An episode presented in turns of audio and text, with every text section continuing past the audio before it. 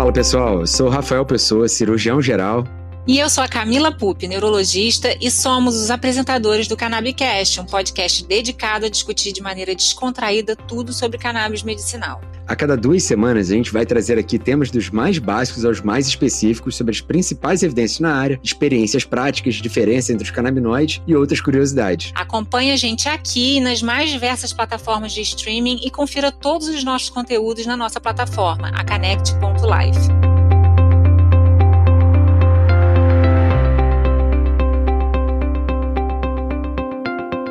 Olá a todos! Estamos mais uma vez aqui no Cannabicast, hoje com um tema super especial, que é a cannabis medicinal na ginecologia. Estou aqui com meu amigo, meu parceiraço, Rafael Pessoa, cirurgião geral, diretor médico da Connect, e também com uma, uma pessoa mega especial, muito reconhecida né, na ginecologia, que a gente vai ter a honra e o prazer de receber aqui hoje. Quem é, Rafa? Conta aí pra gente. Oh, e aí, Camila, tudo bem? Tudo bem? A todos que estão ouvindo a gente. Sejam bem-vindos a mais um episódio do Cannabicast e é um prazer inenarrável com essa, sumidade aqui da, da gineco-obstetrícia, Viviane Monteiro, que tem um currículo que eu vou ter que tomar um pouquinho de ar aqui, rapidinho, vamos lá. Ela é médica pela UF, gineco-obstetra pelo Instituto Fernandes Figueira, que conhece um dos maiores do Brasil, da Fiocruz, com pós-graduação em medicina fetal também pelo Fernandes Figueira, pós-graduação também em gestação de alto risco pelo Fernandes Figueira, especialista em gineco-obstetrícia pela Febrasgo, em medicina fetal pela AMB Febrasgo, especialista em ultrassonografia em ginecologia e obstetrícia pelo Colégio Brasileiro de Radiologia e Febrasgo, mestre em ciências médicas pela UF e doutoranda em pesquisa aplicada à saúde da criança e da mulher no Fernandes Figueira, meu Deus. E tem mais detalhes, né, Camila? Exatamente. Ela é mãe é, do Pedro e do Antônio. Antônio, exatamente. Antônio e aí, tá puxando Vivi, ela pra ir pra praia pra começar a surfar, isso aí já tem uma história muito bem. bem-vindo, mas tem umas curiosidades da Vivi que eu queria contar, né? Eu é, acompanho ela já nas redes sociais. Ela é uma pessoa muito inspiradora, assim. Ela traz uma verdade da mulher muito sincera, né? Uma é, perspectiva, né? É muito interessante sobre tudo que ela vê na prática clínica dela. E a gente tem algumas semelhanças, eu diria, né? A gente é de Campos dos Goitacazes, né? A gente fez medicina na UF também. Eu também fiz medicina na UF. Ela é apaixonada por dança, por balé, foi bailarina, eu também fui bailarina. E, curiosamente, ela é casada com Marcelo Monteiro, que é cirurgião vascular, que é médico do meu pai. E a gente tem uma amiga em comum, que é a Mari Junqueira, né? Que é uma excelente clínica da dor. Aliás, a gente tem que convidá-la para cá também. E, e, eu fiquei me perguntando, assim, né? Com tantas coincidências, como é que a gente não se conhecia ainda, né? Mas, enfim. Seja bem-vinda, Vivi. Olha, é um prazer, prazer estar aqui para bater esse super papo. E uh, imagina, a honra é minha estar tá podendo falar aqui, aprender bastante, trocar uma ideia e falar sobre mulher e tudo relacionado à medicina da mulher é muito interessante, é um universo incrível. Eu sempre falo, eu digo que eu falo para a mulher que eu sou também, que eu tento ser, tento dar o exemplo. E eu acho que falar sobre né, o uso do canabidiol na, na prática feminina, na saúde da mulher, acho que é, um, é a gente olhar para frente, né? Olhar para o futuro, é, pensar nisso como algo a mais que a gente tem aí, super bacana. E eu venho aprendendo cada vez mais sobre esse assunto com as minhas próprias pacientes, eu confesso. Não foi uma coisa, esse assunto, que partiu de mim diretamente. Foi uma demanda vindo né, do meu consultório. E por incrível que pareça, uma demanda trazida por uma paciente minha super jovem, que chegou com um kit incrível na minha mesa e falou: Você conhece isso aqui? Eu falei: Não. E aí ela vem mostrando: Olha, isso aqui serve para isso, isso aqui é incrível, isso aqui você passa onde? Você. Como você não sabia disso? Eu falei: Fui super desafiada, né? Eu falei, não, agora, agora eu preciso saber. E ela me apresentou pela primeira vez, uma paciente minha de 20 anos, né, a aplicação, né, o uso talvez uma alternativa do canabidiol aplicado à ginecologia. Muito legal. E a gente fala isso em várias aulas, né, Rafa? Como que a demanda externa tem levado essa realidade para os próprios médicos de se atualizar, de estudar, né, de conhecer mais profundamente a cannabis medicinal. É, o Rafa, quando me convidou lá em 2021, 20, né, Rafa? Eu estava grávida 21. ainda. É. É, e aí eu tive que mergulhar profundamente também no tema, confessar que eu conhecia muito pouco, para fazer lá o white paper em neurologia, né? E aí que eu fui descobrindo todo o mundo da cannabis medicinal. Não, foi fantástico. E, e essa demanda, quando ela vem do paciente, a gente sempre brinca, né? Muitas vezes, quando a depender do médico, quando vem a primeira vez, fala, não, não tem muito. O médico às vezes fica preocupado de dizer que não sabe sobre o tema, né? Às vezes fica numa posição de não querer dizer que não sabe, e acaba muitas vezes falando que não, não tem, não tem muito estudo sobre isso, não tem estudo, não tem evidência. E aí, na verdade, quando chega o quinto paciente, o décimo paciente, perguntando que realmente começa a estudar, e é uma demanda. A gente vê que os pacientes estão se educando, o mundo com acesso à informação cada vez maior. É, esse podcast, inclusive, a gente tem uma série de pacientes que acompanham a gente, então vão acompanhando, entendendo grandes especialistas falando sobre e vão levando essa demanda. É interessante ver que veio da, dessa nossa amiga em comum, né? e me diz uma coisa, das primeiras experiências, assim, quando isso que te motivou a se interessar pelo tema. Mas aí, você começou a estudar? Como é que foi seus primeiros pacientes, assim, suas primeiras experiências prescrevendo? Eu tive duas situações que foram as duas primeiras. Uma se aplicou à mesma paciente, né, com dois objetivos, e eu tive uma outra paciente em paralelo também que fez uso. Então, eu tive duas demandas imediatas: endometriose, que foi cólica, né, enfim, desconforto pélvico, dor pélvica relacionada à endometriose, uma paciente com quadro crônico, chato, é, que, enfim, já tinha tratado de inúmeras formas, já, já tinha sido submetida à cirurgia. E um outro caso que foi uma paciente que queria aplicar isso à questão mesmo libido, à questão da sexualidade, à questão de lubrificação, era uma paciente em climatério. Então, é, eu acabei utilizando ao mesmo tempo nessas duas pacientes. Há também que estava usando para cólica, para dor pélvica, ela também queria um outro lado também aplicado à questão sexual. E ambas me deram feedback super positivo. Essas foram as minhas primeiras experiências nesse quesito, né? E é muito legal que nessa questão da sexualidade, as pacientes buscam algo novo sempre, mesmo que elas uhum. façam outras terapias, elas querem algo a mais, né? Digamos assim, uma cereja do bolo uma coisa uhum. mais update, o que está se falando de novo. Então, a novidade também é um atrativo muito grande, né? Trazer algo, e principalmente numa pegada também não hormonal, é interessante, porque muitas pacientes buscam uma pegada mais natural, uma pegada não hormonal, linkada à lubrificação, à libido, inclusive não só a não querer, como algumas pacientes não podem por algum outro tipo de fator. Então, vem uhum. com uma alternativa também bacana. Essa paciente da questão questão sexual, ela achou incrível. Ela fez o laser, ou seja, ela aplicou uma tecnologia de máquina e ao mesmo uhum. tempo usou a cannabis com alternativa também de lubrificação, da questão da libido. E foi muito, o, o, feedback dela foi incrível, né? O marido dela ficou super feliz, ela também satisfeita com o resultado, e ela foi para uma linha, por exemplo, mesmo na menopausa, um caminho não hormonal e ficou super satisfeita com esse resultado.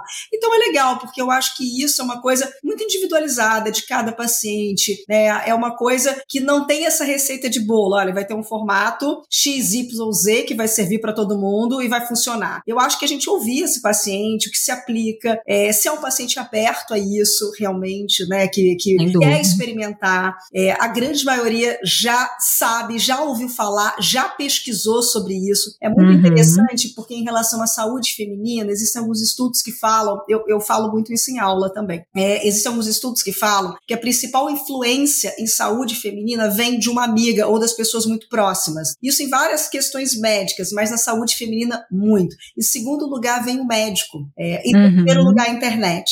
Então, a gente tem isso, né? Da, de, uma amiga já experimentou, alguém já é, alguém já ouviu falar. Então, essa busca por uma novidade, né, por, por algo que possa vir a somar, eu acho super bacana. As minhas pacientes especificamente são muito antenadas.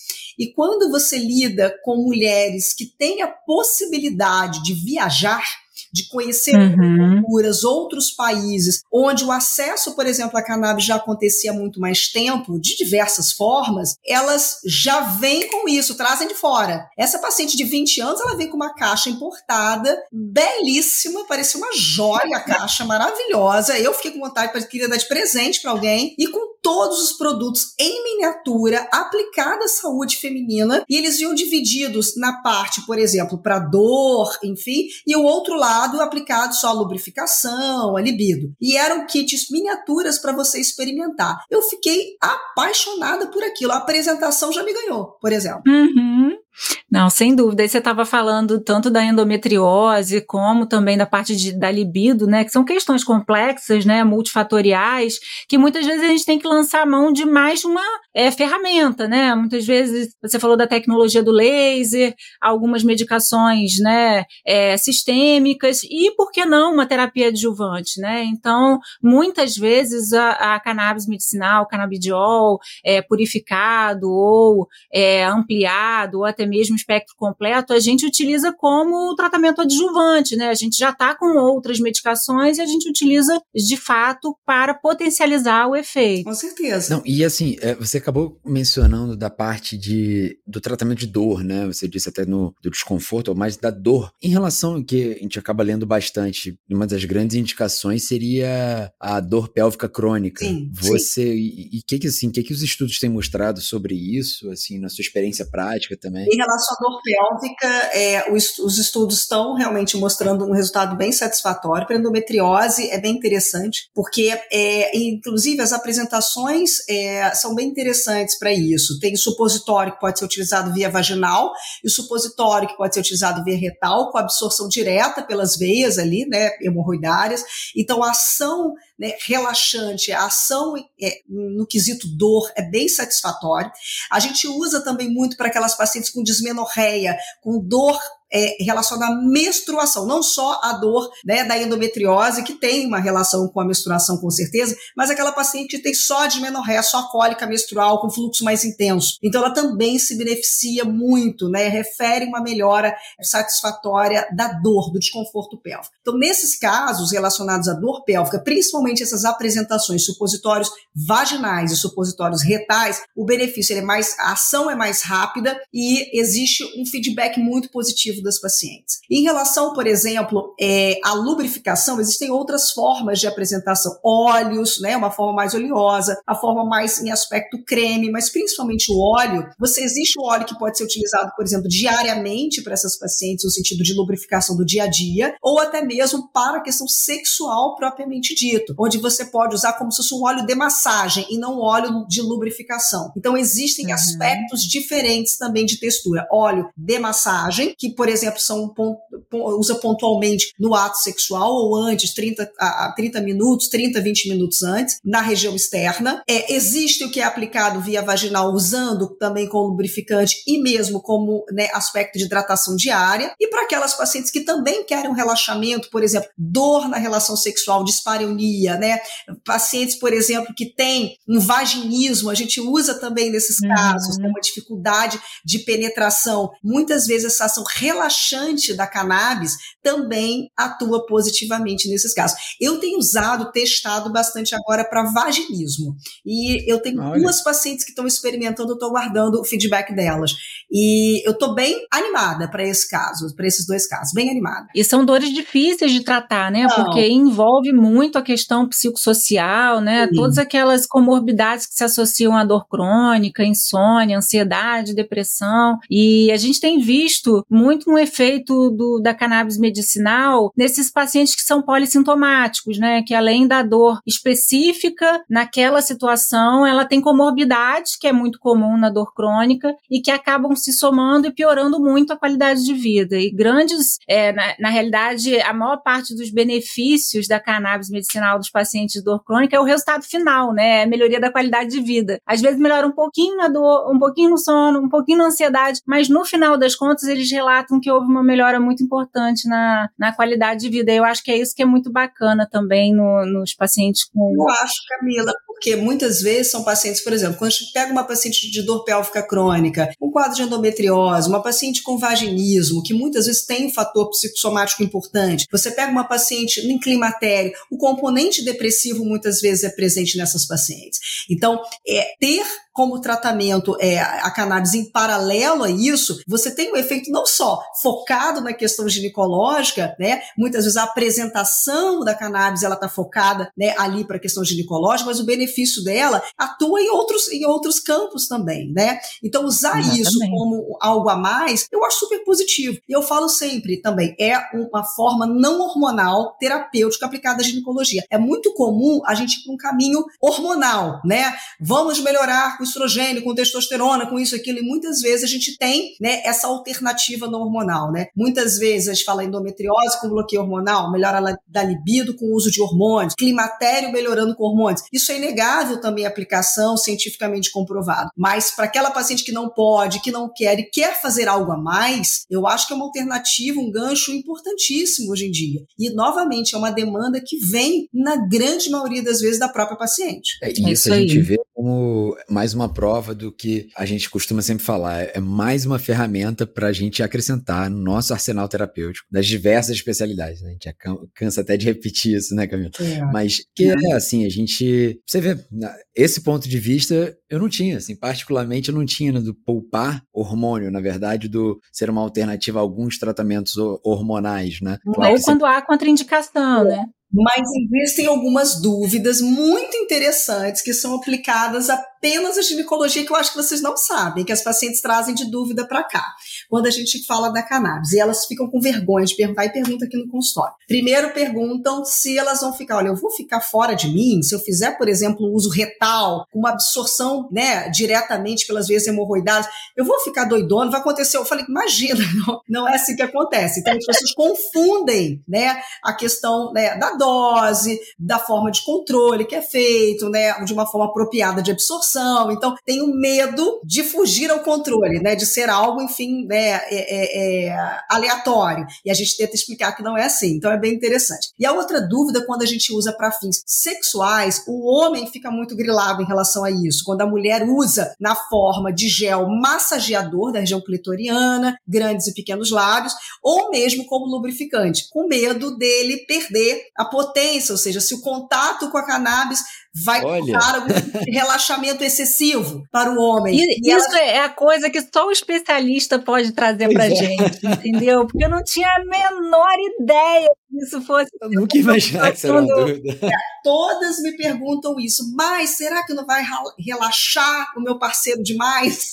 Localmente falando, eu falei, não, fique tranquila. Então, sempre perguntam, né? E se encostar na língua esse gel né, é massageador, vai relaxar demais, né? Então, não, não. Então é legal porque existe essa pergunta relacionada à questão sexual que muitas vezes a paciente tem essa dúvida, não pergunta isso onde ela vai comprar, por exemplo, em locais, então, já falando de Brasil, mas fora do Brasil você compra, né, em locais com facilidade e ao mesmo tempo existe esse temor né? Muitas vezes o homem fica com esse medo de, uma, de um relaxamento excessivo na hora H, entendeu? Isso é interessante, né, Viviane? Gostei do eufemismo, eu adorei o eufemismo, relaxamento é, excessivo. É, vai relaxar demais. Mas é. eu gostei dessa, do que você falou, Viviane, porque realmente até é um, a nossa sociedade como um todo é a sexualidade é um tabu é. e dentro do meio dos profissionais de saúde também. Então, abordar a sexualidade numa consulta padrão de clínica ou da cirurgia é, é algo que não se faz muito e a gente precisa abordar. É, eu lembro que durante até as consultas de cirurgia, a gente, para você falar de hérnia, você tem que abordar o paciente, falar uhum. que uma cirurgia de determinadas hérnias, falar sobre a vida sexual do paciente, porque influencia diretamente, você está operando uhum. ali a região inguinal. Então, você tem que provocar isso, porque se não falar, o paciente às vezes fica com vergonha, não não te pergunta e tem alguma complicação. É. Então, realmente, a gente tem que ser educado mais para falar sobre isso. Ah, e atuando, por exemplo, na, na neuropatia periférica, a gente precisa fazer perguntas de desautonomia, né? Uhum. E uma das, das manifestações clínicas de desautonomia é impotência sexual. E isso é, é uma coisa que, por exemplo, os residentes, eles é têm tabu, né? muita né? dificuldade de, de iniciar esse é. assunto, de perguntar. E você tem que ficar ali em cima. Você perguntou, vamos perguntar, porque é super importante para o raciocínio clínico, né? E eles não querem se expor, né? Mas é uma questão cultural e a gente tem que perguntar. Com certeza. Eu acho que tem muita coisa ainda para a gente explorar é, na parte de saúde sexual e também na parte de saúde como um todo da mulher. É, a gente, como você falou, muitas pessoas, mulheres, chegam nos nossos consultórios solicitando não só a sua opinião, mas também é, quais são as indicações e como você utiliza os produtos de cannabis é, medicinal, tanto na saúde da mulher quanto na, na prática, né, na questão da sexualidade. E queria entender assim qual tem sido o retorno das pacientes quando elas é, utilizam, né? E, e, depois de uma experiência, não só a experiência continuada, né, com uso regular, mas também ocasional com esses produtos. Bem, é tudo que eu prescrevo, recomendo, geralmente eu experimento. E eu fui experimentar também para começar para ver qual era a minha opinião, né? Como mulher tem essa facilidade. Eu tô e é, eu eu usei, eu tava com, por exemplo, uma questão de cólica menstrual, isso já tem algum tempo. A, achei bacana, tá? Achei bom. E é, para a questão sexual, eu achei bem interessante. Foi uma experiência é, que eu achei bem interessante. Então, eu gosto de experimentar, tá? Para poder, inclusive, recomendar. Então, eu tenho uma opinião pessoal em relação a isso, que foi extremamente positiva para mim. Para as minhas pacientes, o meu feedback, eu digo que 80% é bem positivo. Tanto para fins, né? Pontuais, né, ou seja, pontuar numa relação sexual, enfim, quanto para utilização crônica, relacionados, por exemplo, a casos de endometriose, dor pélvica, climatério, enfim. Mas o meu feedback é extremamente positivo. São pacientes que não usam exclusivamente né, a cannabis, mas elas fazem uso, gostam e dão continuidade, que é muito engraçado. Assim, a, o índice de pacientes que eu tenho que faz uso né, da cannabis na ginecologia de desistência é praticamente nulo. Eu, particularmente, gostei. O meu feedback é positivo. Muito legal, interessante. É, Viviane, do ponto de vista do climatério, qual que você acha assim que é o maior uso no climatério e onde que realmente você vê impactar na prática e o que os estudos também têm mostrado? Bem, é, na questão da lubrificação feminina, isso é muito importante, porque a atrofia vaginal é uma queixa muito chata para a mulher, levando a dor na relação, desequilíbrio da microbiota, infecção urinária de repetição para essas mulheres, perdas urinárias. Então, a atrofia é muito desagradável e impacta muito na sexualidade, na função mesmo, mesmo geniturinária da mulher. Então, a lubrificação, né? A gente muitas vezes recomenda o óleo de coco. Quando a paciente vai para usar um lubrificante à base de cannabis, ela vê uma diferença muito positiva, assim. Então, ela compara muito com óleo de coco, por exemplo, algo mais natural. Né? A gente tem, por exemplo, nas alternativas não hormonais, um confronto, ácido hialurônico vaginal, óleo de coco, óleo à base de cannabis, e elas curtem muito isso. Então, nesse quesito lubrificação é muito positivo, não só para a relação sexual, mas como eu falei, para questões geniturinárias que impactam no desconforto verdadeiro da paciente, tá?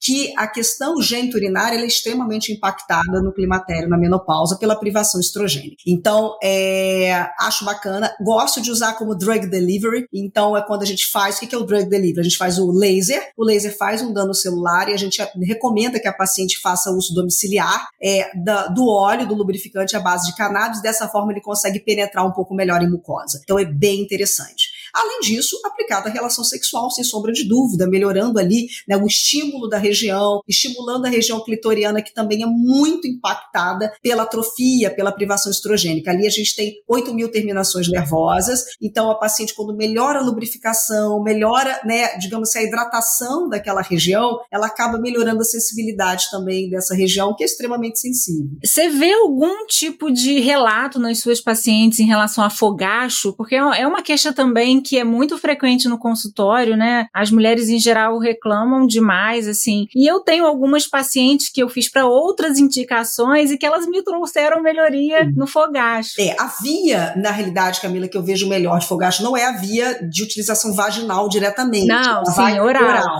Né? Elas é. gostam de usar, buscam isso também. Porém, é, isso é uma coisa que ainda faltam estudos, né? Foi, a sua utilização foi por um caminho, acabou indo para o outro. Exatamente. Ainda faltam, na realidade, estudos relacionados especificamente a essas alterações, né? É, é a nível do sistema nervoso central. Porém, a, é, existem pacientes que referem realmente benefício. E o que você falou foi exatamente isso. Eu tenho pacientes que começaram o cannabis por outro motivo oral e, referiram, me referiram melhora do fogacho. Eu, a minha experiência com fogacho diretamente foi exatamente essa. É, é, assim, a gente sempre comenta aqui, né? Eu falo pro Rafa, a gente tem alguns pacientes mais complexos na universidade fazendo para mielopatia associada a HTLV, de repente o paciente melhorou de um pênfigo é. que assim, que ninguém sabia que poderia ter uma aplicabilidade como essa. E aí eu fui ligar para os dermatologistas e fui ver na literatura tinham dois relatos Qual de a base fisiológica disso. São dois relatos de casos já, né? Então assim, a gente ainda está descobrindo, né, muito dos efeitos é. da cannabis medicinal. E assim, do ponto de vista até hormonal, né, da,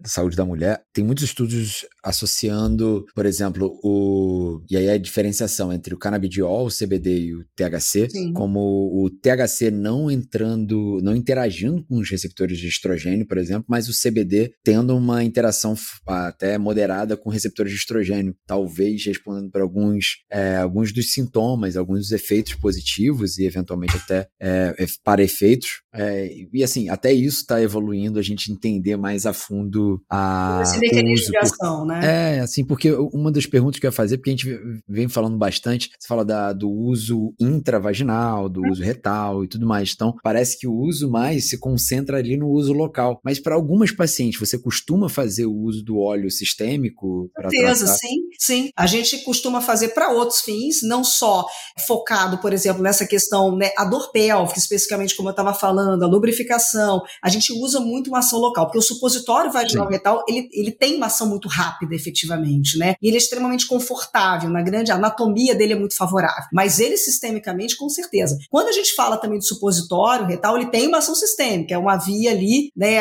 é, inclusive de absorção muito rápida. É, mas o uso, por exemplo, fogacho, até em relação à libido, situações outras de efeitos colaterais a outros tratamentos aplicados à própria ginecologia, o benefício é muito bacana se você faz, por exemplo, via oral de absorção sistêmica, sem sombra de dúvida. Ah, sensacional. Em relação à endometriose, assim, é uma das grandes indicações, né, é, estudadas atualmente na ginecologia, porque é uma doença complexa, né, é, muitas vezes pode ter complicações graves, né, além da questão da infertilidade, é, e com benefício não só na dor pélvica crônica que essas pacientes têm, mas também de uma redução ali do estado inflamatório, né, a gente sabe especialmente a ação no CB2 tem uma redução dos níveis é, inflamatórios e hoje tem sido, de alguma forma, relacionado o uso da cannabis medicinal a uma ação não só local, mas também sistêmica uhum. da cannabis medicinal. E assim, o que, que você acha de como que vão evoluir as pesquisas? Assim, como é que você vê isso no futuro? Porque eu não sei se eu tô com dado errado, mas a gente tem visto mais diagnósticos de endometriose, né? No passado a gente não via tanto e hoje em dia todo mundo, né, comenta, não, eu tenho um foco de endometriose, não, eu tenho endometriose. Isso se tornou um pouco mais frequente, né? Então, como é que você vê isso nesse cenário? Eu acho que o caminho é extremamente promissor, até porque o tratamento da endometriose, hoje em dia a gente abre um leque de, de possibilidades.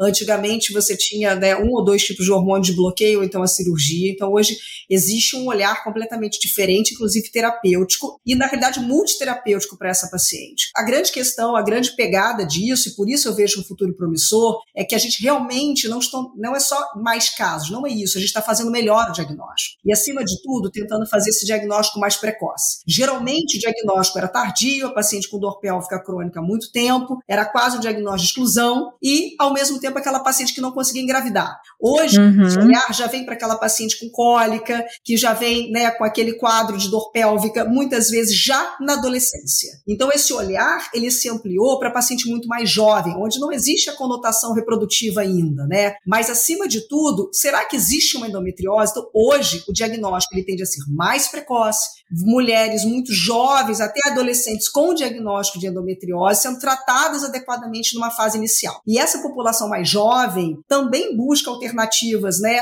é, mais é, tranquilas, digamos assim, com menos efeitos colaterais, com uma possibilidade menor de interferência, menor nível de bloqueio. Então, hoje a gente fala, por exemplo, é, do dia hormonal mais delicado para úteros pequenos, com uma dosagem mais suave. Você tem a possibilidade do uso da cannabis. Enfim, essas alternativas elas podem ser aplicadas a pacientes é, que a gente precisa de uma delicadeza terapêutica, na realidade, também. Né? Então, eu acho que está melhorando o diagnóstico, diagnósticos mais precoces, outras alternativas terapêuticas e, na realidade, abrir a cabeça para o futuro. Isso é uma realidade. A gente tem que aprimorar, crescer. É, e essa evolução do, do, dos estudos é até parte daquela da nossa sempre discussão, que a gente pode até, né, gostaria de saber um pouco da sua opinião, do uso no câncer. Né? A gente sabe que é, existem uhum. alguns estudos até promissores para algumas neoplasias malignas, alguns cânceres, sobre é, é, diminuir a proliferação, mas isso é algo muito ainda in vitro, alguns em vivo, está se evoluindo bastante, alguns, por exemplo, o GBM, né, o glioblastoma multiforme, é um pouco mais evoluído em relação a isso, mas do ponto de vista é, do paciente como um todo que está fazendo, né? Não só tratar a doença, a gente sempre fala disso, tratar o paciente é, como um indivíduo único, né? Que está passando por uma série de coisas. E como é que você vê isso na saúde da mulher como um todo, nos cânceres ginecológicos? Eu acho, é, eu acho que em relação, em relação, ao câncer diretamente na forma terapêutica, é, precisam, né? A gente está tá estudando cada vez mais sobre isso, mas a gente precisa mais de documentação. Mas é, eu acho que uma porta que se abre para o paciente oncológico, acima de tudo, é uma alternativa falando sobre câncer, né? não é o câncer que tem um paciente, é o paciente que tem o câncer, né? Então, pensar nisso, Perfeito. a gente não trata a doença, a gente trata o paciente. Então, pensar nos efeitos colaterais que o próprio tratamento pode trazer, os efeitos colaterais da quimioterapia, os efeitos colaterais, enfim, que podem é, vir de toda essa situação, é o sintoma depressivo, muitas vezes associado, náuseas, vômitos, prostração, dor, muitas vezes, né, é, a cannabis, ela pode vir somar nessa, nesse tipo de sintoma, nesse tipo de quadro do paciente, paciente oncológico, né? Então, não só focado na doença, mas focado no paciente, que muitas vezes a, a pró o próprio tratamento, a, a, própria forma terapêutica, traz efeitos colaterais que podem ser amenizados. É sem dúvida. Toda vez que a gente fala de oncologia aqui, a gente tem um maior cuidado, porque a gente sabe, né, que é uma doença potencialmente grave, que tem implicações outras, né? E de qualquer forma, a gente precisa entender o estado global do paciente, mas também a gente não pode pode, é um dos princípios da medicina, né? A gente não pode piorar o quadro do paciente ou interferir na terapia base dele. Então, tem é. alguns estudos relacionando o uso da cannabis medicinal, né, à diminuição do efeito da terapia primária do câncer. Então, a gente tem maior cuidado de falar isso aqui. É, principalmente no nivolumab, né? O nivolumab, inibidores checkpoint, né? Outros imunoterápicos. Isso já tem. É, eu acho que essa aplicação é uma aplicação extremamente delicada e é uma aplicação que tem que ter o aval, sem sombra de dúvida, do oncologista. Então, não existe uma terapêutica que deve ser, na realidade, usada em paralelo sem que o grupo de assistência do paciente oncológico, ele, na realidade, tenha ciência né, e concorde com esse tipo de tratamento. A gente fala da possibilidade, mas isso é um trabalho em conjunto, sem sombra de dúvida. Isso aí. Perfeito. Sem dúvida. Nossa, muito bom. Tô aqui assim extasiada, não só com tanta informação que a Vivi trouxe, mas da prática médica, da experiência dela, da experiência das pacientes dela, com todo a toda a delicadeza e o cuidado que ela traz com um olhar bem integral e humanizado dos pacientes. Eu não tinha dúvida que seria muito gostoso fazer esse podcast com você, mas eu acho que agora mas superou as expectativas. Superou demais a expectativa expectativa. Foi muito bacana. A gente queria te agradecer por Imagina. todo o carinho de ter aceitado esse convite. E depois a gente volta aqui com a Mari, viu, Vivi? A ah, gente sim, arrasta a Mari pra cá. E é fácil, entendeu? a gente se faz. Pode deixar que eu convença ela. Pode deixar. Ótimo, muito Sensacional, bom. Viviane. Muito, muito obrigado mesmo. Foi um prazer. Foi um imenso. prazer, viu? Obrigado por trazer, compartilhar essas histórias, compartilhar seu conhecimento. É, espero que todos que estejam ouvindo saibam da importância que é ter a Viviane falando falando com a gente aqui. É uma honra. Olha, imagina, imagina. Experimentem. Muito né? obrigado. Quem experimentar, eu acho que essa é a dica que eu dou, né? Enfim. Muito bom. Muito obrigado, Vi. Tchau, tchau, pessoal. Tchau, gente. Obrigada. Beijo.